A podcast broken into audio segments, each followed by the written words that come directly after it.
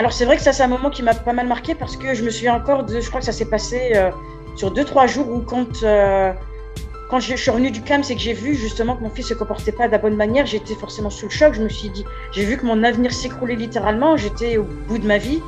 Et je sais pas ce qui s'est passé. J'ai passé une nuit à ne pas dormir, à pleurer, deux, deux, trois nuits. Et je me suis réveillée un matin en me disant, c'est pas grave. Voilà, la vie, de toute façon, voilà, c'est là, tu ne peux rien faire. Et du jour au lendemain, je, je me suis euh, réveillée avec une espèce de force qui a fait que euh, du jour au lendemain, j'ai voulu, euh, j'ai pris le taureau par les cornes, j'ai commencé à me renseigner.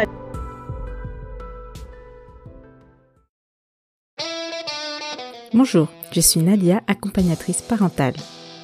Personne ne devrait se retrouver démuni face à ses enfants.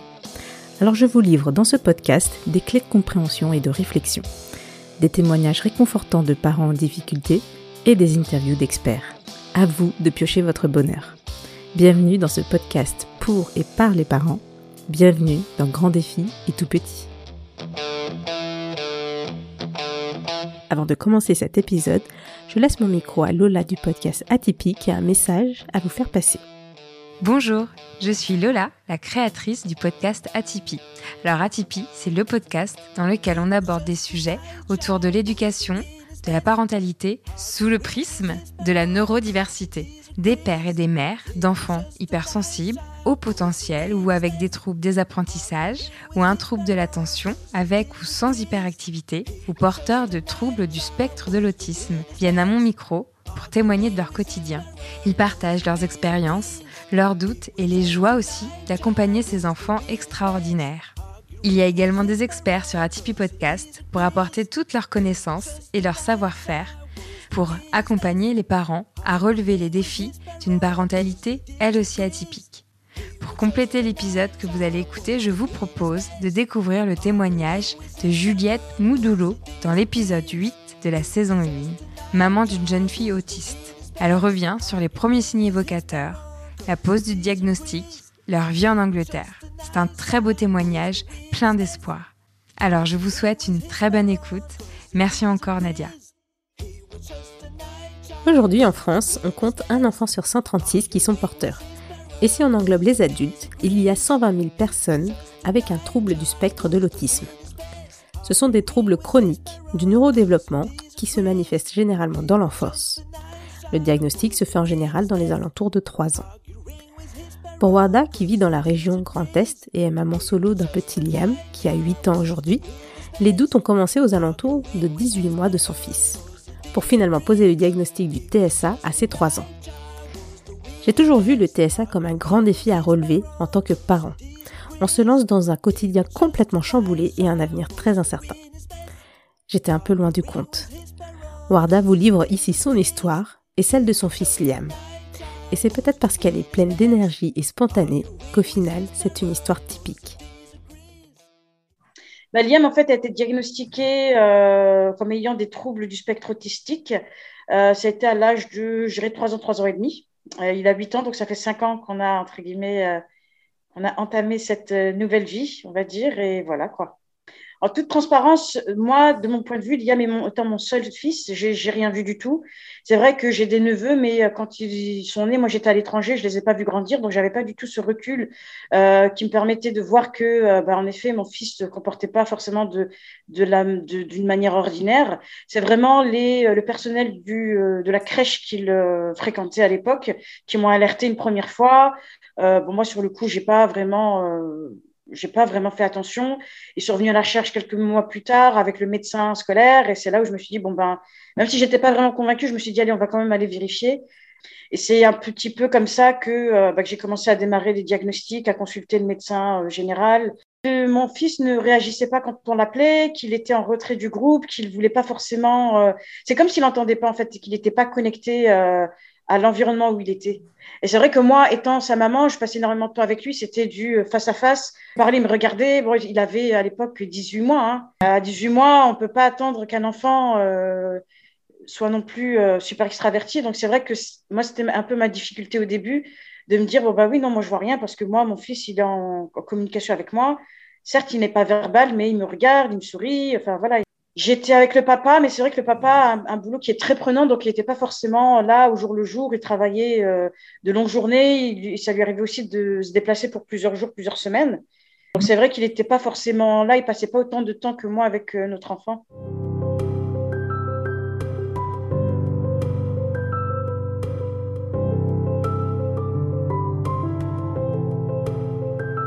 le médecin de famille m'a redirigé une structure qui s'appelle le CAMS.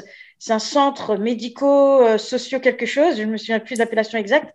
Mais en gros, c'est euh, un centre qui est relié, relié à, la, à la CAF, euh, donc qui est pris en charge par l'État et qui posait des diagnostics pour tout public en dessous de l'âge de 6 ans.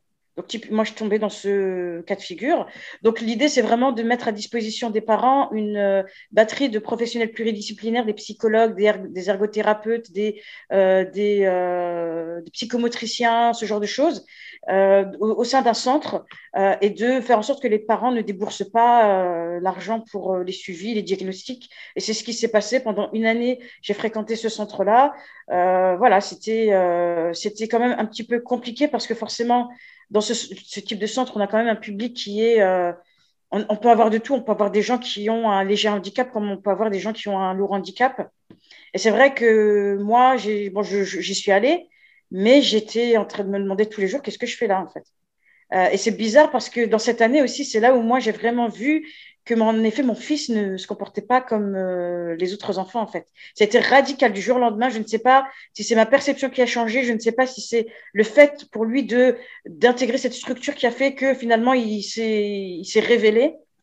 Euh, mais il y a eu un changement assez radical par rapport à son comportement. Alors c'est vrai que ça c'est un moment qui m'a pas mal marqué parce que je me souviens encore de, je crois que ça s'est passé euh, sur deux trois jours où quand quand je, suis revenue du CAM, c'est que j'ai vu justement que mon fils se comportait pas de la bonne manière. J'étais forcément sous le choc. Je me suis dit, j'ai vu que mon avenir s'écroulait littéralement. J'étais au bout de ma vie. Et je ne sais pas ce qui s'est passé. J'ai passé une nuit à ne pas dormir, à pleurer, deux, deux, trois nuits. Et je me suis réveillée un matin en me disant, c'est pas grave. Voilà, la vie, de toute façon, voilà, c'est là, tu ne peux rien faire. Et du jour au lendemain, je, je me suis euh, réveillée avec une espèce de force qui a fait que euh, du jour au lendemain, j'ai voulu euh, j'ai pris le taureau par les cornes, j'ai commencé à me renseigner, à aller en ligne sur des groupes Facebook, à en parler autour de moi, pas forcément à tout le monde, mais dans mon cercle intime. Euh, vraiment, vraiment, littéralement tous les soirs, j'étais, sur des forums pour essayer de voir ce qui, ce que, de quoi on parlait. Euh, j'ai commencé à mettre des mots sur ce qui se passait. Euh, j'ai entendu parler de TSA, j'ai entendu parler d'écolalie. Et forcément, quand on a des mots, des expressions et qu'on peut, euh, euh, bah, qu'on peut, entre guillemets, dessiner ce qui se passe, ça m'a beaucoup plus aidé à, trouver des solutions, à, me projeter aussi. Donc là, voilà, c'était vraiment début, début 2000, euh, je crois que c'était début 2016. C'était plus, je voulais, je voulais m'assurer de faire tout ce que je pouvais pour aider mon fils. J'avais aucune garantie que ce que je faisais était bon, mais je me suis dit, tu peux absolument pas rester chez toi le soir après le travail, aller dormir ou regarder la télé. Il faut que tu te documentes, il faut que tu saches de quoi on parle, il faut que tu mettes euh, sur pied un plan, un plan d'action.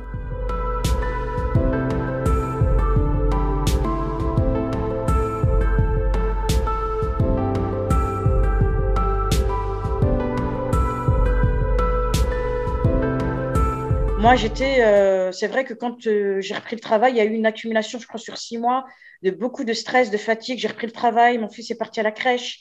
Euh, il y avait beaucoup de choses qui ont fait que moi, j'avais accumulé beaucoup de fatigue et ma perception était clairement pas la même que la sienne, en fait. Donc, c'est vrai que sur le coup, moi, je me suis sentie.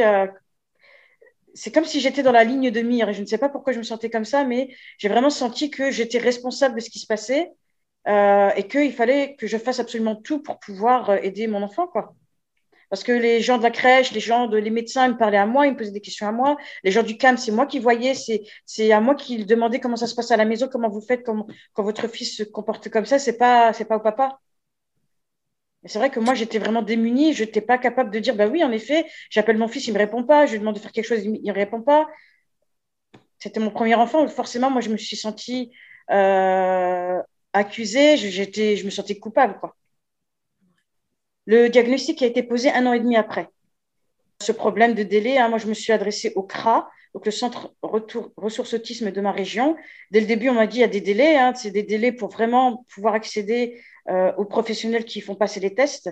Euh, j'ai dû attendre au moins un an avant d'avoir vraiment ces, euh, professionnels. après, ben voilà, effectuer différents tests à, différents, un certain intervalle. Et puis après, ben, avoir le fameux document, le fameux César, le fameux diagnostic.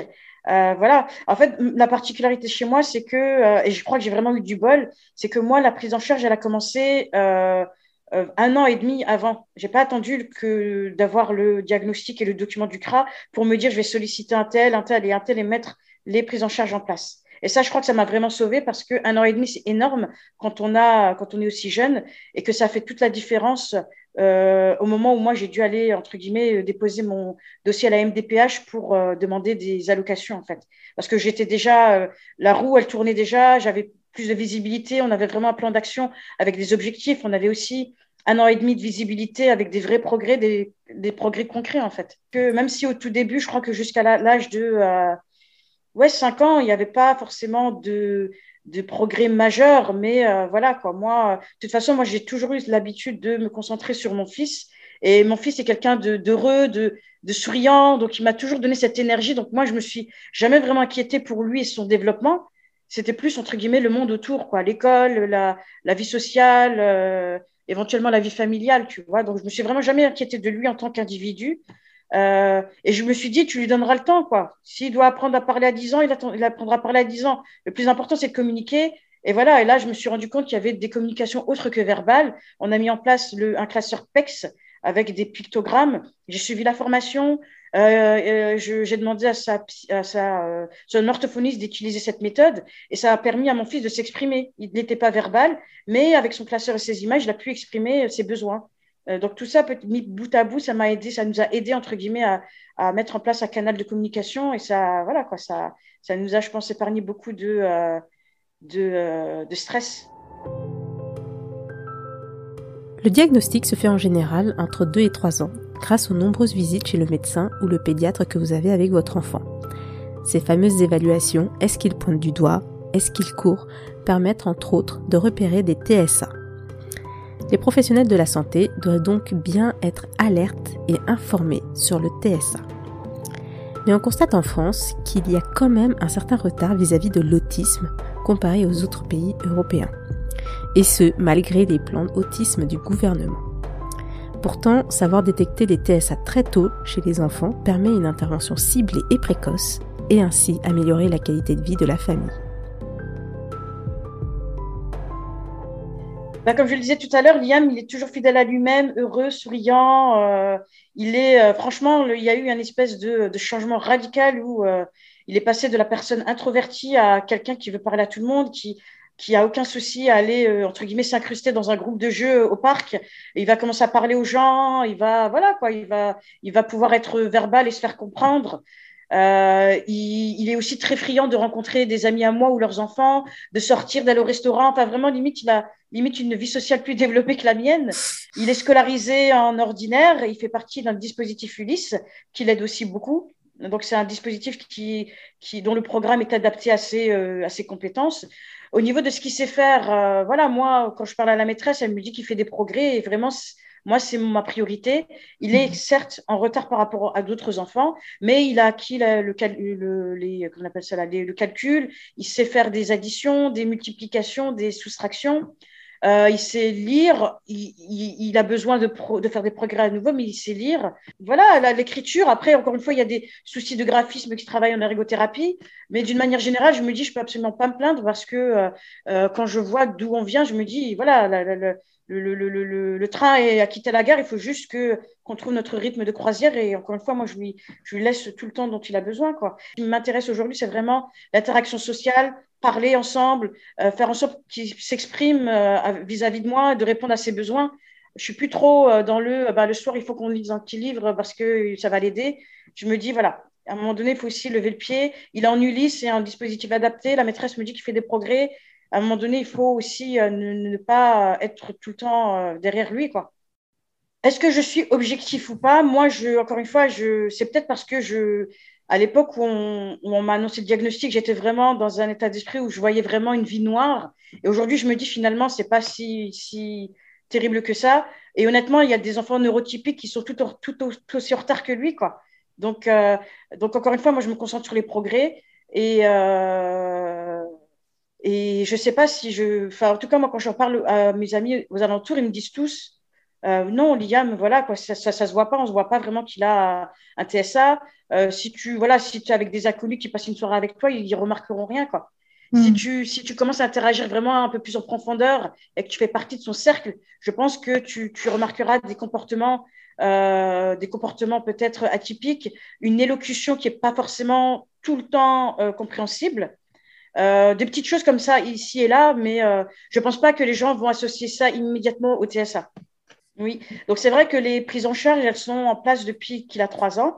Donc euh, l'orthophoniste, euh, la, psychologue ABA, alors c'est Applied Behavioral euh, Analysis, c'est ce qu'on appelle de la psychologie comportementale. Et, et, il y a également, donc je disais, de la, de, de, de, pas kinésithérapeute, mais psychomotricienne. Et récemment, il a commencé l'ergothérapie. Donc il a trois disciplines qui sont adressées. Il a des rendez-vous toutes les semaines. Euh, voilà, c'est dans son planning, il a l'habitude. Enfin voilà, ça fait partie de son euh, entre guillemets de sa vie et, euh, voilà, on avance et on voilà, on affine la prise en charge au fur et à mesure de ses progrès et de ses bah, de ses passages de ses passages de classe en classe en fait. Alors moi, je peux prétendre parce que depuis que j'ai un diagnostic, je peux prétendre à ce qu'on appelle des, un accompagnement de la MDPH, la maison départementale des personnes handicapées. Euh, ça veut dire que chaque euh, année, tous les deux ans, moi, je peux monter un dossier de renouvellement pour dire voilà où on en est d'un point de vue scolaire, d'un point de vue social, voilà les prises en charge, voilà les coûts, euh, que ce soit la nounou à domicile, que ce soit l'ergothérapie, la psychologie ABA. et voilà, ma demande d'allocation, en fait. Je demande une allocation, on va dire, ce qu'ils appellent niveau 2 ou 3 ou 4. et c'est vraiment un jeu de, ben voilà, le, les dépenses. Voilà euh, ma situation aussi personnelle, est-ce que je travaille à plein temps ou pas? Euh, Et eux, ils vont, ils vont juger si euh, bah, j'ai droit au, niveau, au niveau de demande que, je, que j'ai formulé. c'est vraiment une, entre guillemets, un équilibre entre les prises en charge, les progrès de mon enfant, la perspective, les, le plan d'action, toutes ces choses-là, qui fait que chaque année, ben, je, jusqu'à présent, je peux pas me plaindre, j'ai toujours plus ou moins eu ce que je voulais, que ce soit en termes d'AVS, en termes de prise en charge c'est pas optimal parce qu'au final, euh, je dois toujours débourser euh, de ma poche. Mais encore une fois, c'est une question de priorité. Je n'ai pas vraiment le choix quelque part. Sans les prises en charge, je pense que euh, j'aurais un gros souci. Donc voilà, je me dis, voilà, tu peux en tout cas aujourd'hui te permettre de, de rajouter ce pécule tous les mois pour la prise en charge et, voilà quoi. Alors c'est vrai que depuis que l'IAM est né, moi, d'un point de vue professionnel, il y a quand même eu des, je sais pas si je peux dire des hauts et des bas, mais ma situation, elle a pas mal changé. Euh, au début, j'étais clairement sous l'eau, j'ai eu du mal à accuser le coup. au fur et à mesure, je me suis dit, voilà, il faut que tu euh, mettes en, euh, en, place des choses pour t'aider à te libérer du temps. Du coup, j'ai embauché des nounous à domicile depuis le début, depuis que mon fils est en âge d'être gardé. Il y a des nounous à domicile qui font le relais, des nounous à domicile qui font aussi le relais avec les professionnels qui emmènent mon fils au rendez-vous. Euh, il y a des fois où moi j'étais euh, j'étais en train de changer de travail, donc j'ai repris la main sur ces choses-là. J'ai accompagné mon fils, j'ai fait j'ai fait que ça toute la semaine. Et là actuellement, il a un nouveau nounou à domicile qui fait le lien, qui emmène mon fils au rendez-vous. Moi, je travaille à plein temps. Euh, et voilà, je suis disponible euh, pour tout le monde si besoin. Mais euh, moi, comme je le disais tout à l'heure, j'ai appris à déléguer, j'ai appris à, faire un pas en arrière parce que je me suis rendu compte que je ne pouvais pas tout gérer et que c'est vrai quand on a la tête dans le guidon, dans les diagnostics, les évaluations, voilà, y a, on passe à côté beaucoup d'autres choses qui sont au final plus importantes. C'est vrai que c'est dur, mais je pense qu'il s'est passé deux choses. D'une part, moi, d'un point de vue physique, je n'en pouvais plus. J'ai d'ailleurs eu une série de malaises qui vraiment, je ne mon cerveau ne tenait plus. Ça, c'était un premier point. Et de deux, c'est vrai que avoir la tête dans le guidon, je me suis rendu compte qu'au final, euh, je euh, j'étais plus aussi efficace en fait. Et à un moment donné, même si c'était dur, euh, je me suis dit voilà, fais un pas en arrière. Ça t'empêche pas d'appeler l'orthophoniste après la séance pour savoir ce, que, ce qui s'est passé. Ça t'empêche pas d'aller voir la maîtresse euh, pour voir comment comment euh, comment ça se passe à l'école. S'il y a des choses que tu peux améliorer, mais le corps enseignant et les professionnels en relation, fais tout ce que tu peux à côté. Entre guillemets, fais de la gestion de projet entre guillemets, tu vois occupe-toi de toute la structure autour, mais ne mets pas le nez dans, euh, dans les, les, petits détails parce que, parce que je me suis rendu compte que psychologiquement, je, enfin, physiquement, je ne pouvais vraiment littéralement plus. Quoi. Ça, c'est un fait. Et c'est vraiment un, état que je ne veux plus retrouver. parce que ça m'a pris du temps de sortir de ça. Euh, J'étais accompagnée professionnellement. Et maintenant que je ne suis plus là-dedans et que mon fils aussi a évolué, qu'il est verbal, qu'il a acquis plus de compétences, que les choses se sont tassées, ça va beaucoup mieux, j'ai le luxe aujourd'hui de me dire, voilà, tu peux déléguer à d'autres personnes, euh, reste en contact, sois disponible pour elle et voilà, advienne que pourra quelque part.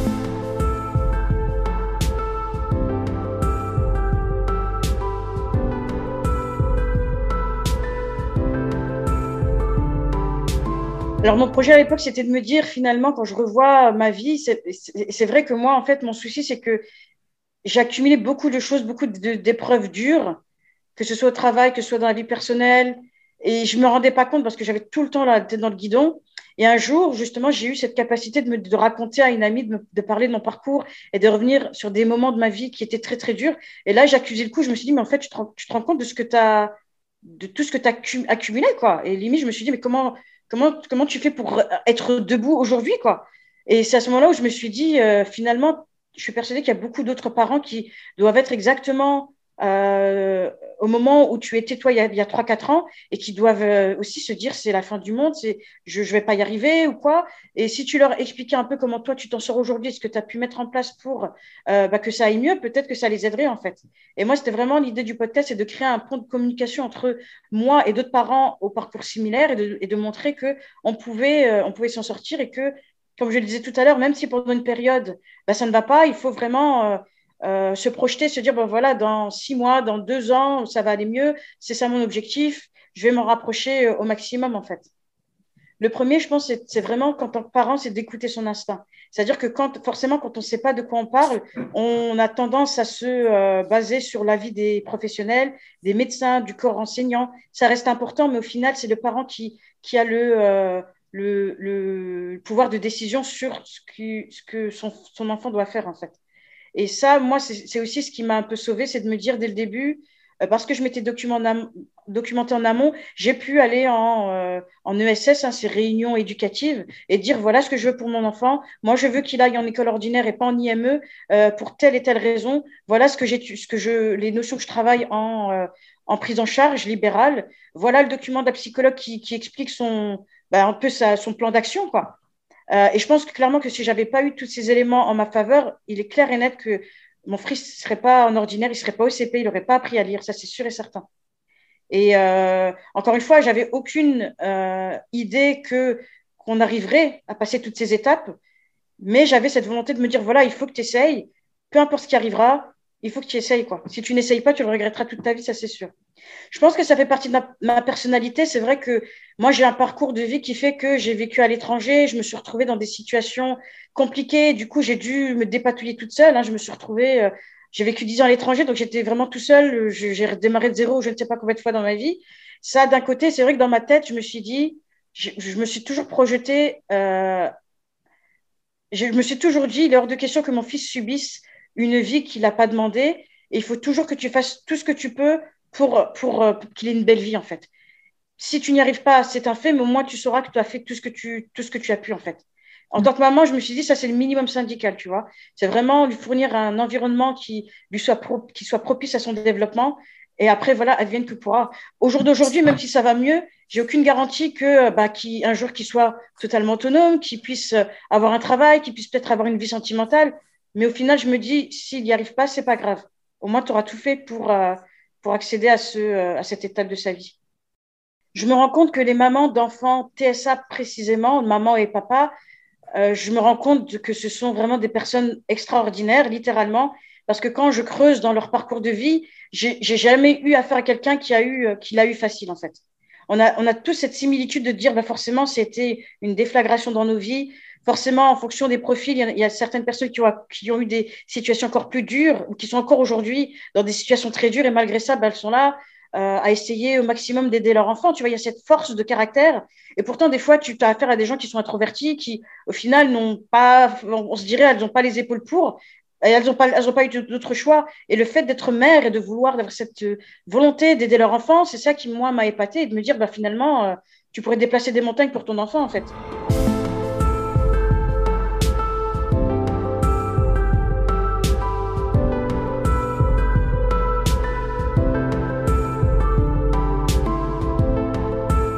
Dit au début, c'est la mère, on parle de, je sais pas, de gènes ou je ne sais quoi, plein plein de choses. Je me suis dit que ce soit ça ou pas, ça ne changera rien. Que ce soit de ma faute ou pas, ça ne changera rien. Ce que je dois faire, c'est exactement la même chose. Donc je me suis dit, mets ça de côté, concentre ton énergie sur ce qui est, sur ce qui, ce qui a un impact. Bah, c'est vrai que mon, enfant, à l'époque euh, de son diagnostic, a été considéré comme modéré. Je pense qu'aujourd'hui, il a quand même pas mal progressé. Et il y a des enfants qui ont un autisme euh, plus lourd et qui, malheureusement, ont des tas de, euh, de troubles sensoriels. La lumière, le bruit. Et, littéralement, quand ils mettent un pull d'une certaine matière, ça peut les déranger. et moi, je trouve que, Liane, de ce point de vue-là, Dieu merci, il n'a pas tous ces troubles-là, en fait. Le trouble que mon fils il a, c'est vraiment dans l'interaction avec autrui et dans, la, dans sa, capacité à s'exprimer euh, de façon euh, compréhensible en fait. Et encore, ça c'est vraiment quand quelqu'un ne le connaît pas. Donc je trouve que ça reste assez léger et c'est des notions sur lesquelles on travaille en fait. Et il n'est pas violent, au contraire, et il n'est pas. C'est quelqu'un qui est très euh, câlin, qui aime beaucoup aller vers les gens. il n'est pas, il pas renfermé sur lui en fait.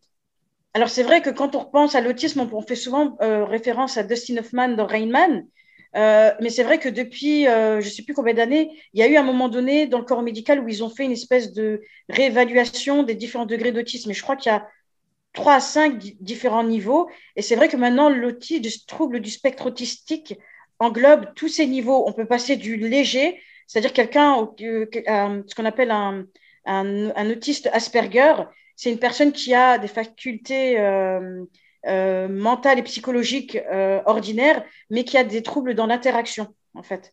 C'est-à-dire que si tu ne parles pas avec cette personne, tu ne remarqueras même pas qu'elle est autiste. Et on, cette, une personne Asperger est dans la même catégorie que, euh, euh pas dans la même catégorie, mais entre guillemets, le spectre englobe ce type de personne, tout comme elle peut englober quelqu'un qui est totalement enfermé, quelqu'un qui n'est pas verbal, quelqu'un qui n'est pas en communication avec autrui. Donc c'est vrai qu'aujourd'hui, je pense que ça crée pas mal d'amalgames parce que les gens ne comprennent plus en fait que qu'un autiste de niveau euh, euh, léger fait partie du même trouble que du même spectre que quelqu'un qui est euh, un trouble élevé en fait. Oui, c'est vrai qu'il y en a certains, quand, quand elle m'explique un peu leur quotidien, bah, je me rends bien compte que c'est euh, que c'est euh, voilà que ça peut être compliqué parce que c'est des enfants non verbaux. Donc il faut s'imaginer ne pas entendre la voix de ton enfant ou tout ce que tu entends de ton enfant c'est des cris. Euh, moi c'est une étape que j'ai que j'ai vécue au tout début. C'est vrai que ça peut être très très dur. Moi j'ai mis en place le, le PEX certaines personnes ne connaissaient pas ce système tu vois je leur en ai parlé. Elles, elles étaient en mode je, je on m'en a jamais parlé aucun professionnel m'a parlé de ça euh, donc oui, ça doit être super, super dur. Quoi. Et tu en as d'autres, ben voilà, tu comprends bien en effet que euh, ben, leurs enfants, finalement, ils sont à l'école, ils n'ont même pas forcément de diagnostic, ils n'ont pas d'AVS. Voilà, tout roule. Le seul problème, c'est qu'ils n'ont pas forcément beaucoup d'amis, ils n'ont pas de vie sociale. On, peut, on pourrait se dire, bah, finalement, ce n'est pas, pas grave. Pour ce parent-là qui ne connaît que ça, ben, elle peut se dire, bon, bah, je suis moi, je m'inquiète de l'avenir de mon fils, comment il va faire plus tard quand je serai plus là? Après, c'est chacun sa situation, chacun ses moyens, chacun son environnement. Donc, on peut difficilement comparer euh, euh, bah, les situations des, uns et des autres. Clairement, dans la société où on vit, en France, j'estime que l'information doit venir aux parents. Euh, ce qui se passe, c'est que je crois que c'est en 2019, le gouvernement a créé ce qu'on appelle des PCO, c'est des plateformes de coordination ou des je ne sais quoi. En fait, c'est des plateformes en ligne où, bah, quand un, parent a des soupçons, peut s'inscrire sur cette plateforme. C'est, on va dire, l'aspect virtuel d'un CAMS, et tu peux accéder à, à une batterie de professionnels pluridisciplinaires. Et je crois que jusqu'à l'âge de 6 ans, tu peux euh, tu peux euh, faire poser un diagnostic à ton enfant et ça te permet un peu de mettre la machine en route et d'être, de commencer à être pris en charge en fait. Donc ça, ce qui est bien, c'est qu'avant ça se faisait pas parce que tu, les, les, parents malheureusement, euh, bah, le temps qu'ils se rendent compte qu'il y, a, un handicap, un peu comme moi, moi j'ai attendu trois ans alors qu'on m'a alerté à 18 mois. tu vois, les années passent et tu perds beaucoup de temps. Et ce type de plateforme permet aux, parents bah, de, de, de, commencer la prise en charge dès le début. Ça commence tout doucement à bouger. Euh, j'estime clairement qu'aujourd'hui, on peut faire beaucoup plus, ça c'est sûr. Euh, quand je vois des pays comme les États-Unis, des pays comme le Canada, où ils sont, euh, bah, ils multiplient les initiatives, je me dis que la connaissance est là, l'expérience est là, et je ne comprends pas aujourd'hui pourquoi on en est toujours au même stade. La France a cette réputation d'être super en retard. On a limite 30 ans de retard par rapport aux autres pays européens, et je trouve ça aberrant. Je peux comprendre qu'à un moment donné, voilà c'est un sujet qui n'est pas facile, il faut des moyens, mais je reste persuadée qu'il y a énormément de choses qu'on peut mettre en place euh, sans, euh, en, dépensant un budget limité, en fait. Moi, le, gros souci en France, c'est qu'il y a encore beaucoup trop de euh, espèce d'omerta de tout ce qui est du monde psychanalytique. C'est-à-dire qu'aujourd'hui, malheureusement, quand un parent va, consulter un médecin, souvent on va rejeter la faute sur les parents, on va s'intéresser à la vie des parents, comment ça se passe à la maison, comment s'est passée votre enfance? Très Freud, quoi. Et forcément, les parents, bah, les parents sont, ne comprennent pas trop, on ne les aide pas forcément, on les accuse. Donc, il y a vraiment une espèce de disparité entre euh, bah, ces deux mondes, en fait. Euh, et, c'est vraiment une question de chance de se dire, bah, je suis tombée sur les bonnes personnes qui m'ont écouté, qui m'ont aidé. Parce que moi, quand je suis allée au CAMS, euh, je dois t'avouer que j'ai eu ce genre de discours. Hein, où on m'a demandé comment ça se passe à la maison, qu'est-ce que vous faites, comment s'est passé votre enfance, comment s'est passé l'accouchement, la grossesse. Et tout de suite, moi, j'ai senti le malaise et je me suis dit, c'est pas bon, ça sent mauvais. Et c'est à ce moment-là que moi, j'ai commencé tout doucement à basculer vers le monde libéral où là, bah, j'ai vu que l'approche était totalement différente, qu'on m'a écouté, qu'on m'a pas demandé comment s'est passée la grossesse, qu'on m'a demandé quels étaient les objectifs que je voulais atteindre. Et, euh, et c'est ça qui est, qui est dommage, c'est que les parents bah, très vite peuvent être un peu suspicieux de ce système qui ne veut pas évoluer, qui euh, et qui, qui se en fait qui se focalise sur des, des, euh, des notions qui sont pas importantes. Et pour moi, clairement, ce qui devrait changer, c'est un peu faire un, grand nettoyage de toute cette euh, de tout ce monde médical, quoi. Pour moi, la psychanalyse n'a rien à voir avec le TSA, ça c'est clair et net. D'ailleurs, on peut voir des exemples de parents euh, qui disent clairement, voilà, la psychanalyse, c'est quoi? C'est enfermer les enfants, c'est pas les aider à se développer, c'est euh, par moment leur donner des médicaments. Il n'y a pas de perspective d'évolution, donc je ne comprends pas l'intérêt. Alors que dans, le, dans une approche développementale, on a cette notion de on part du point A pour aller vers le point B, voilà les objectifs qu'on s'est fixés, voilà ce qui est réaliste, voilà ce qui ne l'est pas, euh, et on avance en fait.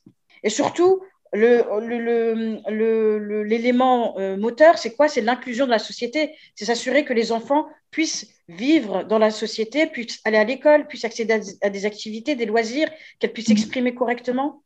Je pense que le souci, c'est qu'il y a des années en arrière, quand tu faisais une formation médicale, bah, il y avait, euh, voilà, le monde n'était pas évolué tout ce qui approche développe, développemental, je crois que c'est arrivé dans les années euh, peut-être 70, je ne sais pas, c'est arrivé assez tardivement. Donc forcément, certains pays comme les États-Unis, comme je le disais, la Suède, ben, tu vois, ils ont accusé le coup, ils ont intégré ça à leur, euh, à leur prise en charge. La France a un retard. Pourquoi? Je ne saurais pas te le dire. On, parle souvent, il y a une notion de maman frigo, en fait. Ils, disent que quand euh, la maman n'a pas passé une bonne grossesse ou qu'elle a, qu'elle a été enfin, qu'il y a une grossesse qui ne s'est pas passée comme il, le, comme il fallait, ben, l'enfant le ressent et que du coup, quand il naît, ben, il se sent un peu euh, isolé, il n'est pas en connexion avec sa maman. Euh, il y a toute une série de, de, de, de, notions comme ça, psychanalytiques, disant que la, la maman, elle est là pour étouffer l'enfant, en fait, et que c'est ça qui, qui empêche l'enfant de se développer, de s'ouvrir au monde. On parle de maman frigo, on parle de... Euh, il y a d'autres notions. Il y a des médecins comme ça qui ont sorti des théories euh, disant que euh, un enfant autiste, c'est à cause de sa maman, en fait. Ça va loin, hein, ça, va loin, mais ça, c'est des choses, clairement, que moi-même j'ai entendues et qui, est vraiment très présent encore aujourd'hui. Comme je le disais tout à l'heure, je ne sais pas de quoi l'avenir est fait, mais je sens que psychologiquement, moi, j'ai évolué et que je suis prête à affronter tout et n'importe quoi, peu importe ce qui, ce qui a, peu importe ce qui arrive, quoi. Vous l'aurez ressenti, l'énergie, la détermination et la spontanéité de Warda ont joué, c'est sûr, dans le résultat de la vie d'aujourd'hui de Liam. Elle a su s'entourer des bonnes personnes, se poser les bonnes questions au bon moment et prendre les bonnes décisions qui lui allaient à son fils, mais sans s'oublier elle. J'ai d'ailleurs dû couper une question que j'ai posée à Warda sur quel métier veut faire son fils. Et elle m'a répondu qu'il lui avait dit qu'il voulait être avec sa maman. J'ai trouvé ça très mignon. Merci Warda pour tes confidences. Si vous vous posez des questions sur vos enfants, je vous mets dans les notes de l'épisode des ressources pour vous aider dans le diagnostic. Warda a aussi un podcast qui vous sera d'une très grande aide si vous êtes concerné par le TSA de près ou de loin. Il s'appelle L'étincelle invisible de l'autisme et c'est une vraie mine d'or en termes d'information. Voilà, c'est la fin de cet épisode. Je vous remercie pour votre fidélité et je vous donne rendez-vous sur Instagram si vous souhaitez continuer la discussion. Vous pouvez aussi me soutenir sur Apple Podcast avec un commentaire et une note 5 étoiles. C'est toujours très utile pour ma visibilité parmi tous les chouettes podcasts qui existent déjà. Je vous donne rendez-vous la semaine prochaine et d'ici là, portez-vous bien. À très vite.